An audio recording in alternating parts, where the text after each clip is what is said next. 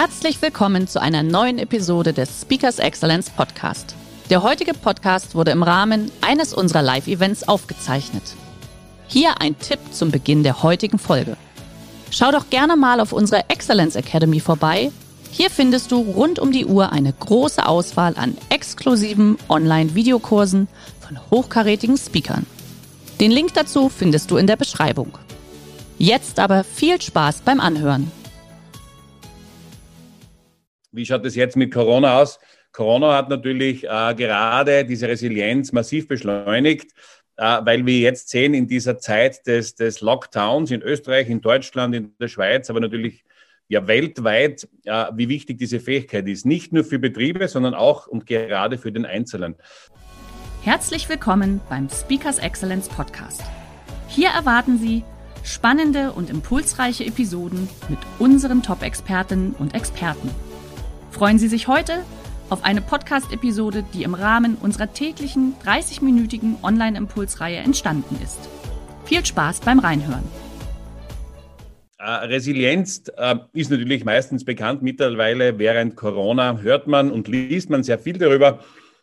Aber die Frage ist oft, was genau meint Resilienz und wie kann man Resilienz relativ einfach steigern? Wir wissen alle, dass Resilienz mittlerweile als Schlüsselkompetenz äh, der Zukunft gesehen wird.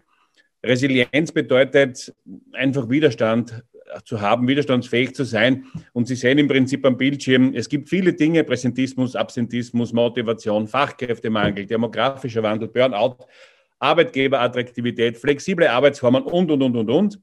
Das Wesentliche ist aber, das war alles vor Corona. Wie schaut es jetzt mit Corona aus? Corona hat natürlich äh, gerade diese Resilienz massiv beschleunigt. Äh, weil wir jetzt sehen in dieser Zeit des, des Lockdowns in Österreich, in Deutschland, in der Schweiz, aber natürlich ja weltweit, äh, wie wichtig diese Fähigkeit ist. Nicht nur für Betriebe, sondern auch und gerade für den Einzelnen. Und darum geht es. Äh, und ich möchte euch da ein Stück weit zeigen, wie man diese Resilienz relativ einfach mit relativ wenig Mitteln steigern kann. Ähm, wichtig ist auch zu wissen, dass Resilienz in Österreich, äh, wir haben sehr gerne Normen, aber es ist auch in Deutschland so natürlich.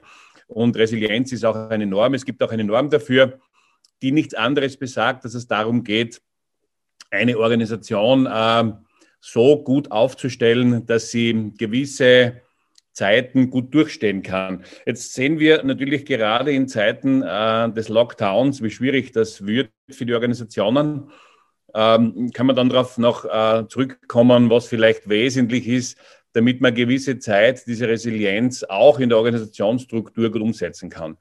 Das Wesentliche für uns natürlich ist in der Resilienz, dass man sie trainieren kann.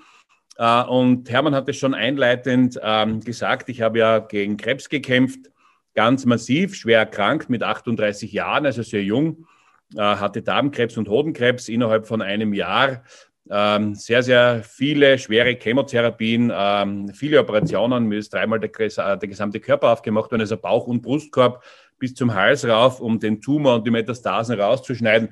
Und in dieser Zeit war es für mich, für mich natürlich klar, äh, etwas zu suchen, das meine Genesung oder meine Heilung, wenn man so will, neben der Schulmedizin unterstützt. Und Sie sehen da ein Foto äh, mit dem Dalai Lama und mit mir. Ich habe dann in dieser Krebszeit äh, oder in, dieser, in diesen Jahren, ich habe fünf Jahre sehr intensiv gegen den Krebs gekämpft. Ähm, in Summe waren es dann zehn Jahre, hat, hat dieser, dieser Lebensabschnitt gedauert dann und haben in dieser Zeit, wenn es mir gut gegangen ist, verschiedene Konzepte zum Thema Resilienz angesehen. Bin da weltweit unterwegs gewesen, äh, in Amerika zum Beispiel die Navy SEALs, die ein eigenes Resilienzkonzept haben und haben mir aber auch ähm, asiatische Techniken angesehen, ähm, wie man mit der Kraft seines Geistes, wenn man so will, das komme ich dann noch drauf zurück, diese Fähigkeit, diese Resilienz, diese Widerstandskraft erhöhen, steigern kann und natürlich auch in dem Fall, wie man es bei mir gesehen hat, auch eine Krebserkrankung relativ gut damit begleiten kann. Ich werde dann näher darauf eingehen noch. Das Wesentliche ist nur, und das ist mir sehr wichtig, dass Resilienz äh, durchaus äh, eine Fähigkeit ist, die wir alle haben, die in uns schlummert aber natürlich ein Stück weit Unterstützung braucht, damit man sie äh, stärker, wenn man so will, ausbreitet und damit man es auch dann, wenn man sie braucht, zur Verfügung hat. Ähm, ich habe dann eine sehr interessante Technik äh, für mich als Training äh, verwendet.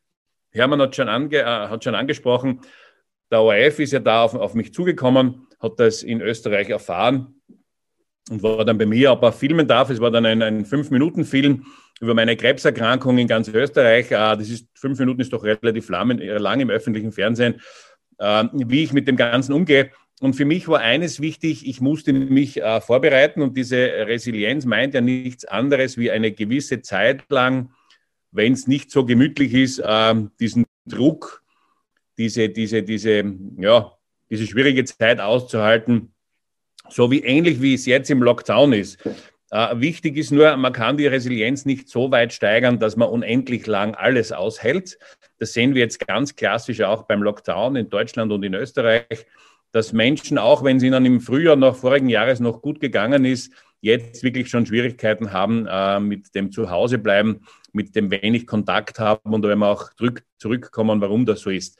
Ähm, eingangs, glaube ich, ist wichtig, wieder in seine Urform zurückzugehen, also in die Form äh, zurückzuspringen, die er vor diesem Druck gehabt hat. Und wenn, Sie, wenn man das zum Beispiel vergleicht, ich hoffe, man sieht mich, ich habe da so eine Getränkedose. Ähm, und diese Getränkedose, könnte man sagen, hat dieses Material Resilienz, verfügt auch dieser Werkstoff über Resilienz? Ja, natürlich aber über einen sehr, sehr geringen äh, Prozentsatz an Resilienz. Denn wenn ich zum Beispiel jetzt da hier, hier natürlich äh, drücke, dann hat die schon eine Resilienz. Also ihr setzt es, dass wenn ich da reingehe, natürlich der Werkstoff wieder in seine Form zurückspringt. Wenn aber jetzt da das Leben äh, mit etwas Größerem daherkommt und, und ordentlich zupackt, äh, dann sieht man im Prinzip, dass diese Resilienz nicht mehr gegeben ist. Das heißt, äh, dieser Werkstoff springt nicht mehr in seine Form zurück und hat somit im Prinzip, würde man sagen, ein geringes Maß an Resilienz. Anders sieht es natürlich aus. Ich habe jetzt leider keinen Schwamm da, aber wenn wir uns vorstellen, eine Badeschwamm, ich nehme jetzt also eine Corona-Maske, wenn das jetzt ein Schwamm ist, Badeschwamm, wenn ich den Drück in die Hand reinnehme, dann kann ich den halten und wenn ich ihn sehr lange äh, in der Hand halte und dann irgendwann wieder auslasse, dann wird man trotzdem sehen, dass wenn man ihn auslässt, dass er sich wieder entfaltet, dass der Schwamm wieder in seine Ur Substanz in seinen Urzustand zurückkehrt. Und das ist im Prinzip ein gutes Zeichen für Resilienz. Und wir Menschen sollten im Prinzip eher so wie der Schwamm reagieren und nicht unbedingt so wie, die, wie diese Getränkedose. Ähm, für mich war klar, während meiner Erkrankungen oder auch vorher schon, dass ich sehr, sehr schlimme und sehr intensive Operationen aushalten werden, werde müssen und habe mich darauf vorbereitet. Deswegen war der ORF dann auch bei mir. Wie kann man sich auf Operationen vorbereiten? Man kann das ja nicht trainieren. Man kann ja im Prinzip nicht ähm, sich operieren lassen und sagen, okay, beim nächsten Mal weiß ich, wie das dann geht. Und so habe ich mir eine Technik ausgesucht, die ich schon äh, sehr lange vor meiner Erkrankung bei einem japanischen Zen-Meister als Schüler praktiziert habe. Eine, eine um, relativ einfache Achtsamkeitstechnik, eine Mindfulness-Praxis und habe die nach draußen verlegt ähm, um, um, um, um meinen Geist darauf vorzubereiten, eine gewisse Zeit lang einen ungemütlichen Zustand auszuhalten. Und man sieht es, äh, ihr seht es, es schneit und ich sitze hier ganz ruhig und durchaus entspannt. Ich glaube, man sieht auch bei der Haltung, dass es äh, kein unangenehmer Zustand ist. Jetzt könnte man sagen, wie lange sitzt man dann so? Ich bin da schon tagelang draußen gesessen. Natürlich bin ich wieder reingegangen dann in die Nacht und so, aber bin am Tag draußen gesessen. Längere Zeiten, eine so eine, eine so eine Einheit hat ungefähr dreiviertel Stunde gedauert. Dann bin ich aufgestanden, habe mich bewegt, dann wieder hingesetzt. Ähm, ich habe natürlich in diesen fünf Jahren äh, sehr viele tolle äh, Jahreszeiten erlebt, wo man dann das gut trainieren kann und üben kann. Äh, das ist halt jetzt im Prinzip eine ganz, ganz schöne Jahreszeit im Schnee, wenn es schneit. Das macht durchaus Spaß.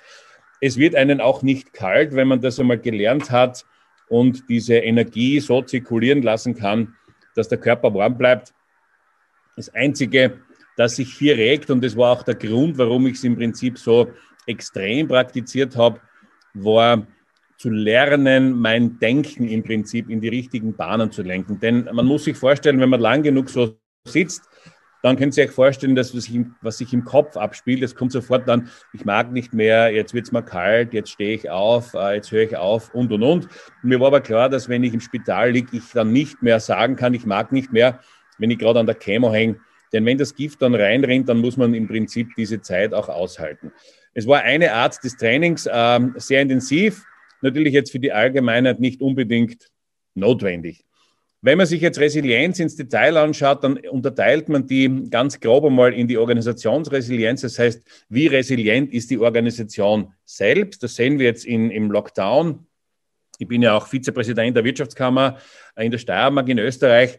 Ähm, und wir sehen das jetzt ganz stark bei unseren Betrieben natürlich, dass es hier natürlich schon äh, klarerweise ganz, ganz massive Probleme gibt. Zum einen kann man die Organisationsresilienz erhöhen, indem dass man den Betrieb, wenn das möglich ist, auf mehrere Standbeine stellt. Das sehen wir jetzt, dass wenn jetzt ähm, Betriebe auch andere Branchen noch inkludiert haben, wo sie offen halten können, tun sie sich leichter. Man könnte aber auch sagen, äh, man hat da extrem starkes Eigenkapital, dann ist auch diese Organisationsresilienz eine Zeit lang natürlich tragfähig.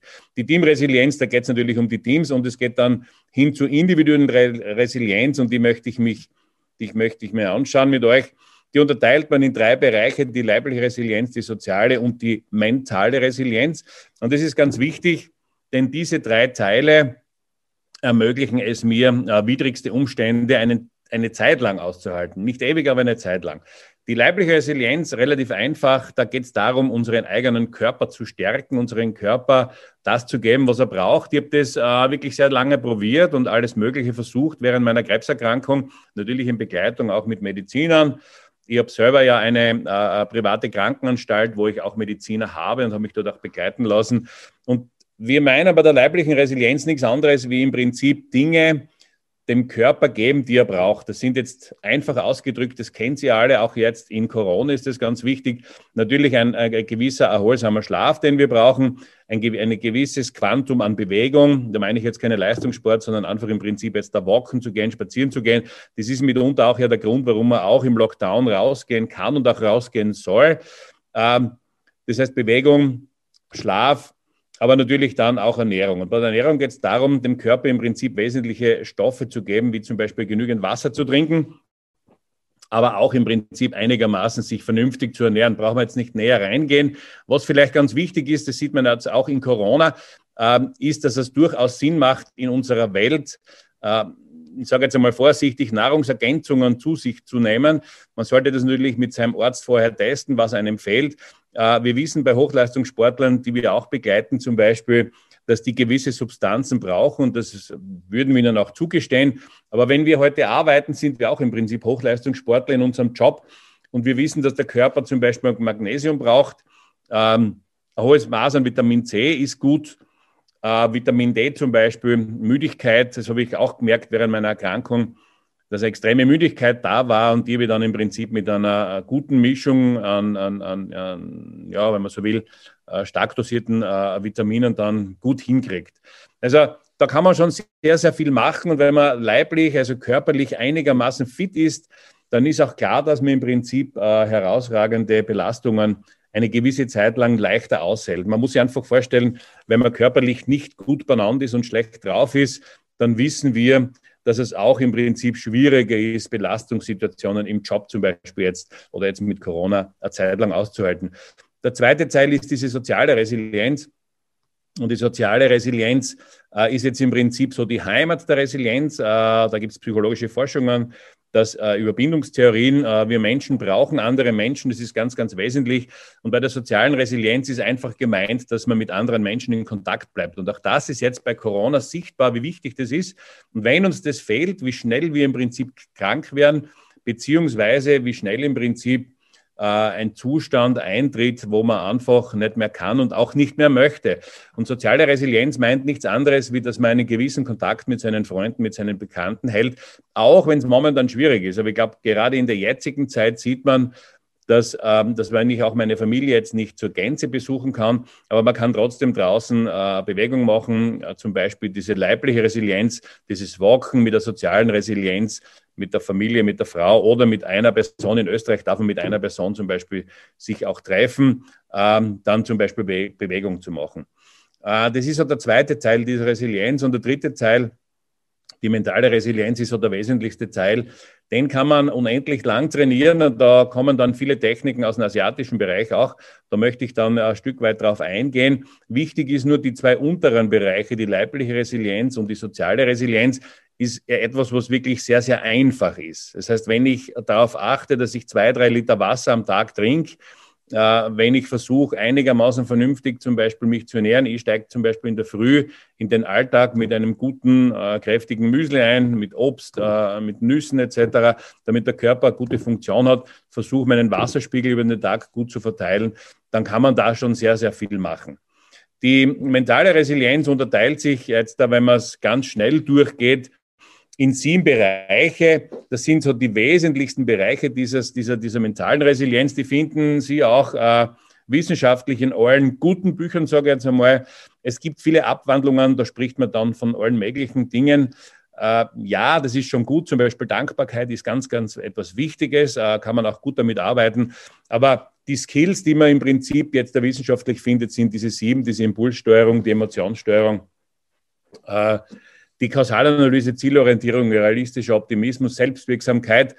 Äh, und es geht im Prinzip darum, dass wir ein Stück weit äh, erkennen, dass die Art, wie wir denken, äh, einen wesentlichen Einfluss auf unsere Biochemie im Körper haben. Es ist jetzt nichts im Prinzip Spirituelles. Also die Dinge sind wirklich wissenschaftlich. Es gibt für alle, die sich vertiefen wollen, der deutsche Fehlzeitenreport von, ich glaube, 2015, äh, sehr, sehr gut verfasst, wissenschaftlich verfasst, sehr dickes Buch. Ähm, da geht es nur um Resilienz, Resilienz am Arbeitsplatz. Ähm, da wird das gut beschrieben. Äh, da werden auch diese sieben Resilienz-Skills näher beschrieben. Was nicht beschrieben wird, ist, wie man im Prinzip zu diesen sieben Skills kommt, wie man die aufbauen kann. Wie gesagt, das Wesentliche ist, wenn man es zusammenfasst, jetzt äh, ganz schnell, das ist natürlich nicht anders machbar in 20 Minuten, dann könnte man dorthin kommen, es geht im Prinzip unsere, um unsere mentale Fähigkeit, um unser Denken und um, um, unsere Art zu denken, das heißt, wie wir denken. Und wenn man sich das da für euch so eine, eine ich sag so die Teufelsspirale, den Teufelskreis versucht darzustellen, dann sieht man, es gibt ein negatives Ereignis, jetzt nehmen wir zum Beispiel Corona, äh, dann entsteht Denken, durch dieses Denken entstehen negative Gefühle. Ja, diese negativen Gefühle, wenn die lang genug vorhanden sind, dann kommen äh, Symptome. Das heißt, wir fühlen uns auch äh, nicht gut und es treten dann körperliche Symptome auf auch. Äh, die gehen weiter dann und das, aus denen entstehen dann diese ungesunden Verhaltensweisen. Und wenn dieser Kreislauf beginnt sich zu drehen und man nicht wirklich ähm, diesen Kreislauf unterbricht, dann entsteht unter diesen ungesunden Verhaltensweisen wieder negatives Denken. Ich fühle mich nicht gut. Ich habe auch mein Verhalten so eingestellt, dass ich im Prinzip alles mache, und, um dieses, um dieses Nicht-Gut-Fühlen zu unterstützen. Und daraus entsteht dann wieder Denken und dieses Denken produziert wiederum negative Gefühle. Und ich habe so eine Art Spirale, an der ich mich im Prinzip nach oben hochschrauben kann äh, und es geht mir immer schlechter. Und da geht es eben darum, dass man lernen muss, ähm, auf sein Denken einzuwirken, sein Denken zu erkennen äh, und da gibt es sehr, sehr gute Techniken. Das wäre so die, diese mentale Resilienz, die ist dann durchaus das Wesentlichste. Ähm, wenn man es hier so versucht, im Prinzip das darzustellen, wie gesagt, es ist in der kurzen Zeit natürlich nicht machbar, da jetzt tief einzusteigen, aber man sieht hier, dass wenn wir, wir haben so, so im Geist, also im Denken, in unserer Art zu denken, haben wir so, wenn man so einfach strukturiert, dann haben wir zwei Bereiche.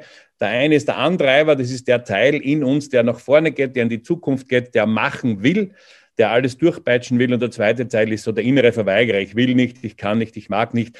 Wir kennen das, wenn wir nach Hause kommen und uns denken, heute wäre noch spazieren gut, laufen gut, Fitnessstudio gut und dann kommt so die innere Stimme in uns, ja, aber ich bin heute müde, jetzt mag ich nicht mehr etc. Das ist dann dieser Verweigerer. Und wenn uns einer innerlich anpeitscht und antreibt, dann ist das dieser Antreiber. Und wichtig für uns wäre, dass in dem Bereich, wenn wir da nach vorn gehen mit dem Antreiber, es zu einer unkontrollierten Stressreaktion kommt. Und wenn wir nach hinten gehen, in den Verweigerer hineingehen, es auch zu einer unkontrollierten Stressreaktion kommt. Beides ist ungesund, beides ist schlecht, auch fürs Leistungsniveau. Das sehen wir hier bei diesem York-Stutzen-Gesetz. Ihr seht hier hinten, dass wenn, wenn ich so mit einer Einstellung, es ist mir egal, ich mag nicht, ich kann nicht, ich will nicht, dieser, dieser Verweigerer, dann habe ich dieses Leistungsloch, ich habe nicht viel Energie Wenn ich aber nach vorne gehe und in diesen Bereich, in diesen Antreiber hineingehe, ich muss unbedingt, ich will das durchmachen, dann habe ich einen extremen Leistungsabfall und auch hier im Prinzip nicht viel, zur, nicht viel Energie zur Verfügung. Das optimale Erregungsniveau sieht man auch hier, habe ich hier in diesem Bereich ich will, ich werde, ich werde das machen. Und wenn man da jetzt im Prinzip diese Kurve da drüber stellt, dann sieht man, wenn ich im Moment bin, im Hier und Jetzt bin, in der Gegenwart bin äh, und nicht im, im, im Denken nach vorne oder nach hinten, dann habe ich im Prinzip die optimale Leistungskurve.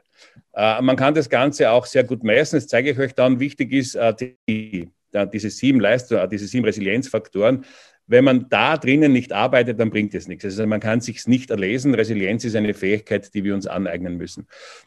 Ganz kurz als Bild, man sieht es im Prinzip, Mindfulness ist schon bekannt, äh, in Amerika ganz eine starke Welle und diese Mindfulness meint eben nichts anderes, wie die Art zu denken, unsere innere Ausrichtung ähm, so aufzustellen, dass wir in dem Bereich kommen, wie es ähnlich der Hund sieht in das Hier und Jetzt gehen und nicht im Prinzip schon in vorgefertigte Denkmustern in die Vergangenheit oder in die Zukunft. Äh, man kann das Ganze auch messen, vielleicht nur ganz kurz. Das machen wir auch mit Herzratenvariabilität, das heißt 24-Stunden-EKG wo man den Sympathikus und den Parasympathikus vermisst.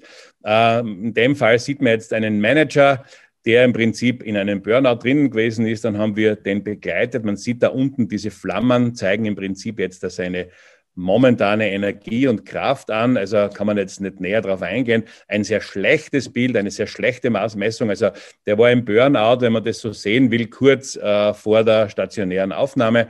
Wir haben dann, und da sieht man jetzt schon unten, wie toll dieses Feuer hochleuchtet. Ähm, das ist eine super äh, Software, mit der wir da arbeiten auch. Und man sieht da im Prinzip nur mit diesen einfachen Impulsen, die Ernährung, das Wasser, die Bewegung und die soziale Resilienz einzuführen in den Alltag wieder. Das zwei Wochen dann wieder zu messen, sieht man hier schon, dass diese Resilienz raufgeht. Und da haben wir dann noch einmal äh, gemessen, da sieht man, dass es dann von unten nach oben wirklich schon dunkel wird und hoch nach oben lodert. Äh, ist eine wissenschaftliche Messung, äh, ist ein ganz ein tolles Produkt und kann man im Prinzip auch theoretisch mittlerweile sogar für sich selbst schon machen mit dem Handy messen. Man kann im Prinzip währenddem, dass man arbeitet, schauen, wie sein vegetatives Nervensystem funktioniert.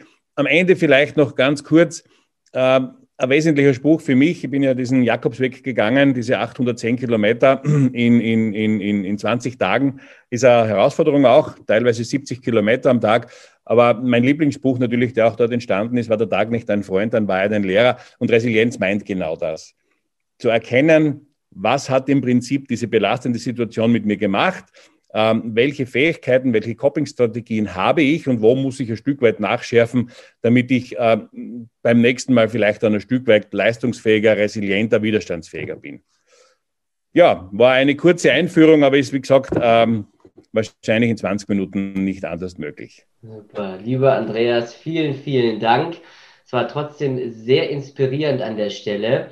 Und ich finde das einen guten Spruch tatsächlich. Wenn er nicht dein Freund ist, dann war er dein Lehrer der Tag. das, das ist echt gut tatsächlich. Äh, wir haben auch schon direkt die erste Frage reinbekommen. Was bedeutet äh, HPA in dem Chart mit dem Autopilot? Ja, HPA, HPA ist die Bezeichnung für die, für die Stressreaktion. Mhm. Das heißt, es ist eine Stressreaktion, eine Stresskurve. Und äh, früher hat man beim Stress äh, wissenschaftlich unterschieden in ungesunden und gesunden Stress. Von dem ist man schon lang, lang weg, also von Eu und von Distress. Jetzt spricht man im Prinzip von einer kontrollierten Stressreaktion. Ja. Äh, einer unkontrollierten Stressreaktion. Die kontrollierte Stressreaktion ist die, die wir wollen, damit wir leistungsfähig sind. Das heißt, wir brauchen Stress. Ähm, und die unkontrollierte Stressreaktion im Prinzip, die dann ständig läuft, obwohl, obwohl kein, kein Auslöser, wenn man jetzt so will, da ist, mhm. das ist dann die, die extrem ungesund ist und die, uns, die, die extrem viel Energie verbraucht. Mhm. Okay. Ja, okay, kurze Frage. Du hattest vorher die Kurve gezeigt, auch mit dem, mit dem Stressessen. Jetzt, ähm, wenn, man, wenn man jetzt das merkt, dass man in diese Phase reinkommt, wie wie schafft man es, da wieder auch schnell wieder rauszukommen, sich das so zu bewusst äh, zu machen? Und Moment mal, hier ist irgendwo ein Fehler passiert. Den inneren Schweinehund muss man ja dann doch auch irgendwo überwinden, wie auch immer. Wie machst du das? Äh, es ist im Prinzip eine, Trainings, eine Trainingsangelegenheit, würde ich mhm. mal sagen, wie schnell man da wieder rauskommt. Äh, wir alle kennen das, wenn wir ähm, verschiedene Gedanken haben, jetzt zum Beispiel Lockdown, ich mag nicht mehr, ich will nicht mehr diesen inneren, diese innere Einstellung. Ähm, dann gibt es Menschen, die lenken sich mit irgendwas ab. Wenn man diese mentale Resilienz, und ganz am Anfang war diese Impulskontrolle und die Emotionssteuerung, wenn man gelernt hat, seinen Geist, sein Denken zu kontrollieren, dann kann man das im Prinzip blitzartig abstellen. Deswegen auch diese Mindfulness-Techniken. Okay, und da. Das geht, von, das geht automatisch sogar dann, wenn man das einmal eine Zeit lang macht. Ja, dann hat man auch gleich noch eine Frage dazu. Also da bist du ja dann der Experte, das heißt, da kannst du dann auch in die Tiefe gehen und dann dementsprechend auch die Menschen oder auch Unternehmen dann dementsprechend begleiten. Genau, das trainieren wir dann. Ja, ja, genau. Jetzt haben wir nämlich eine Frage hierzu. Wie kann äh, ein Unternehmen die soziale Resilienz ihrer Mitarbeiter im Homeoffice unterstützen? Welche ja. Maßnahmen versprechen großen Erfolg? Was ist da, da so dein, dein Tipp? Ja, also es ist im Prinzip ganz am Anfang, würde ich sagen, dass diese leibliche und die soziale Resilienz ein, die einfachste Möglichkeit ist zu unterstützen, gerade auch, weil, weil im Homeoffice haben wir, glaube ich, das Problem, da geht es sehr stark um Eigenverantwortung, auch dann wirklich die Pause zu machen, die ich brauche. Ähm, und da kann man im Prinzip im Homeoffice viel machen. Es geht darum, auch auszusteigen wieder, wenn man arbeitet am PC, eine Pause zu machen zum Beispiel. Mhm. Äh, vom vegetativen Nervensystem ist es so, dass wir drei Bereiche haben. Das heißt, der aktivierende Bereich, der Entspannungsbereich und der Erholungsbereich. Und nur wenn ich eine gezielte Pause mache, dann schaffe ich es, dass mein vegetatives Nervensystem sich ausbändelt. Rauszugehen, frische Luft zu tanken, spazieren zu gehen, eine Runde ums Haus, eine halbe Stunde, Stunde, Mhm. Es ist gerade bei Homeoffice ganz, ganz wichtig, aber natürlich einfache Maßnahme, die wirklich sehr, sehr schnell hilft, ist zwei, drei Liter Wasser am Tag zu trinken. Mhm. Dann alles Dinge, die wir zwar wissen, aber nicht wirklich machen. Ja. Ja. Wenn ich natürlich, äh, wir machen ja machen auch Schulungen bei Firmen, wenn man natürlich lernt, jetzt zum Beispiel dieses Denken zu steuern, dann gibt es natürlich Techniken, wo man das dann massiv unterstützen könnte auch. Mhm. Ein anderer Referent sagt ja auch morgens beim Aufstehen gleich erstmal ein großes Glas Wasser trinken, dann hat man schon mal den ersten, den ja. ersten äh, Punkt gesetzt ne? und dann, dann gewöhnt man sich auch tatsächlich dran. Wie oft ist das so, dass die ersten drei Stunden durchmarschieren und dann merke ich auf einmal, äh, ich habe ja gar nichts getrunken. Ne? Deswegen. Genau, so, ja. nächste Frage, ja. Ähm, wo gibt es denn zu dem Thema noch vertiefende Infos? Also wir werden natürlich das, äh, das, äh, die Aufzeichnung nochmal weitersenden. Gibt es nachher noch ein Handout von deiner Seite? Ja, es gibt meine zwei Trainingshandbücher, die sind so geschrieben, äh, dass man das ähnlich im Prinzip wie in einem Einzelcoaching lernen kann. Die Technik als solches ist relativ einfach. Man braucht nur diesen Verweigerer und diesen Antreiber verstehen. Mhm. In diesen beiden Trainingsbüchern, die sind jetzt nicht, nicht, nicht wirklich sehr dick. Das sind kleine Handbücher mit 80 Seiten. Ja. ist genau beschrieben, wie man im Prinzip diese mentale Resilienz steigern kann. Diese Techniken sind relativ einfach und das kann man dann zu Hause machen. Sind so in einer Frage-Antwort geschrieben, da kann man sich vertiefen dann. Man könnte auch, es, gibt, es ist ja im Prinzip ein Thema, das weltweit jetzt momentan ähm, sehr hochfährt. Ja. Äh, zum Beispiel Google als, als Weltkonzern hat eine eigene Mindfulness-Strategie, wo das auch den Mitarbeitern in einem Großkonzern gelehrt wird. Da gibt's auch vom dortigen zuständigen äh, Search Your Insight, heißt das Buch. Ist ein Bestseller, ein Weltbestseller wo es auch darum geht, mit diesen einfachen mentalen Techniken, äh, Mindfulness, diese Resilienz zu erhöhen. Mhm. Okay. Ähm, weitere Frage, oder gibt es die, gibt's die Bücher auch als Hörbücher? Nur kurz als Zwischeninfo noch? Noch nicht. Noch nicht, okay. auch, auch, durch Corona jetzt da ja, in Arbeit. Aber wenn es soweit ist, dann werden wir alle informieren. Ähm, nächste Frage, der Gegenwart also resilienter als Zukunftsorientierung? Als die, als die Zukunftsorientierung, Entschuldigung. Ja, äh, vor allem, äh, es geht nicht darum, ob sie resilienter ist, sondern es geht, es geht darum, äh, resilient zu werden. Und in der Gegenwart, wenn ich jetzt spüre zum Beispiel, ähm, jetzt gibt es irgendeine Situation, die mir Stress verursacht und ich merke, ich würde da jetzt, wenn ich diese Impulskontrolle nicht steuern kann, dann würde man da jetzt nachgeben, dann kann man in der Gegenwart, kann man im Prinzip diese Resilienz steigern im Alltag ja, indem dass ich einfach widrige Umstände bemerke und nicht reagiere drauf, ja, sondern einfach nur wahrnehmen, ist am Anfang schwierig, äh, wird aber dann immer leichter. Aber man kann es ja trainieren, also wie du sagst, Stück für Stück, wenn man das sich immer bewusster macht, umso besser wird man dann. Man kann es trainieren und vor allem das Wesentliche ist, dass der Trainer ist das Alltagsleben. Mhm. Äh, in der Stressforschung nennt man Alltagswidrigkeiten Daily Hassles. Und wenn ich mit diesen Daily Hassles umgehen kann, dann kann ich in jeder Situation kann ich lernen. War der Tag nicht ein Freund, dann war er ein Lehrer, betrifft im Prinzip vom Handy runterschmeißen bis hin zum Kaffee ausschütten, alles. Ne? Also den, Sprich, den Spruch finde ich super, den muss ich mir merken. das gefällt mir. Ähm, vielleicht noch eine, eine, Abschlussfrage an der Stelle. Vorher das Bild mit dir, was heißt das Bild, das Video eigentlich, wo du da im Schnee saßt, bis zu einer Dreiviertelstunde, das sah ja dann doch relativ kalt aus, was um dich herum passiert. Ja. ja. Wie lange hat es denn gedauert, äh, oder wie lange hat dein Training gedauert, bis du wirklich da so da mal eine Dreiviertelstunde sitzen konntest? Das geht relativ schnell. Äh, warum? Weil es, äh, dahinter Atemtechniken gibt, äh, wo man im Prinzip jetzt, äh, die Asiaten würden sagen, das Qi zirkulieren lassen kann. Äh, das ist, Im Schneesitzen ist nicht so schwierig, weil man muss natürlich auch dazu sagen, wir wissen, es schneit im Normalfall bei 0 bis minus 2 Grad. Das ist eine unangenehme Temperatur. Wenn man natürlich bei minus 10, 15, 20 Grad draußen sitzt, braucht man schon ein bisschen mehr Kraft. Aber ich glaube, das kann man relativ schnell lernen. Man muss nur dazu sagen, äh, das braucht man nicht lernen, weil wo, wo, wo, wie, oft braucht man, dass man im Schnee draußen sitzt? Ne? Für mich, ja, aber das ist mal ein guter Selbstcheck tatsächlich. Ja, ja. Äh, interessant dabei ist zum Beispiel, ich habe Seminare mit Managern gemacht, im Sommer in einem wunderbaren Hotel mit einer super Außenanlage. Und die mussten einen Tag davon draußen auf so einem gewissen äh, Kissen verbringen. Die, dann, die können sich da bewegen, können aufstehen und alles, aber dürfen nicht raus. Nämlich die Kälte und der Schnee ist nicht das Problem. Das Problem ist, wenn wir längere Zeit mit uns alleine sind. Mhm. Wir halten diese Stille diese nicht beschäftigen, wir kennen alle diese Dinger hier, ja, dieses ständig aktiviert sein, diese innere Ruhe, Langeweile, vielleicht so als Abschluss auch, Langeweile ist im Prinzip ein ganz, ein wesentlicher Resilienzfaktor auch, Langeweile auszuhalten. Ja. Das ist das Problem.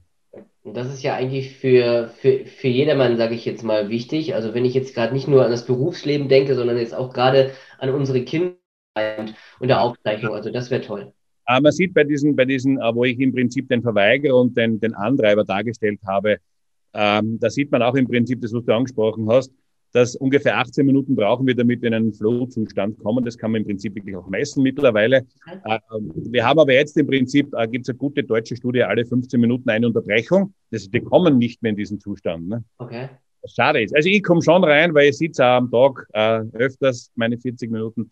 Aber es ist wichtig, einfach Pausen zu machen und mit Pause meine ich äh, wirklich nichts zu tun. Ich kann jeder, der, der, der jetzt dazuhört, kann sagen, einmal am Tag fünf Minuten sich wohin setzen und einfach nichts machen. Mhm.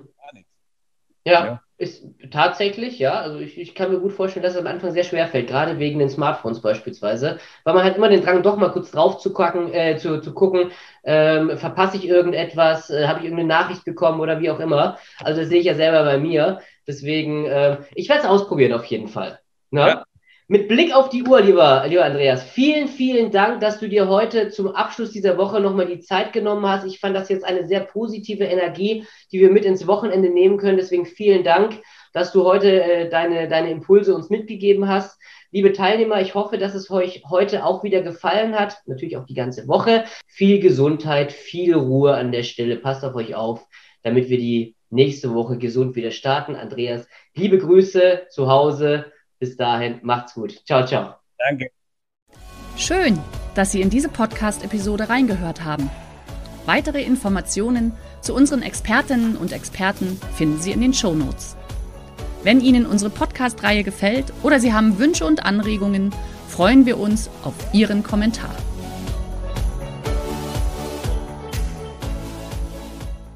Der heutige Vortrag hat dir gefallen?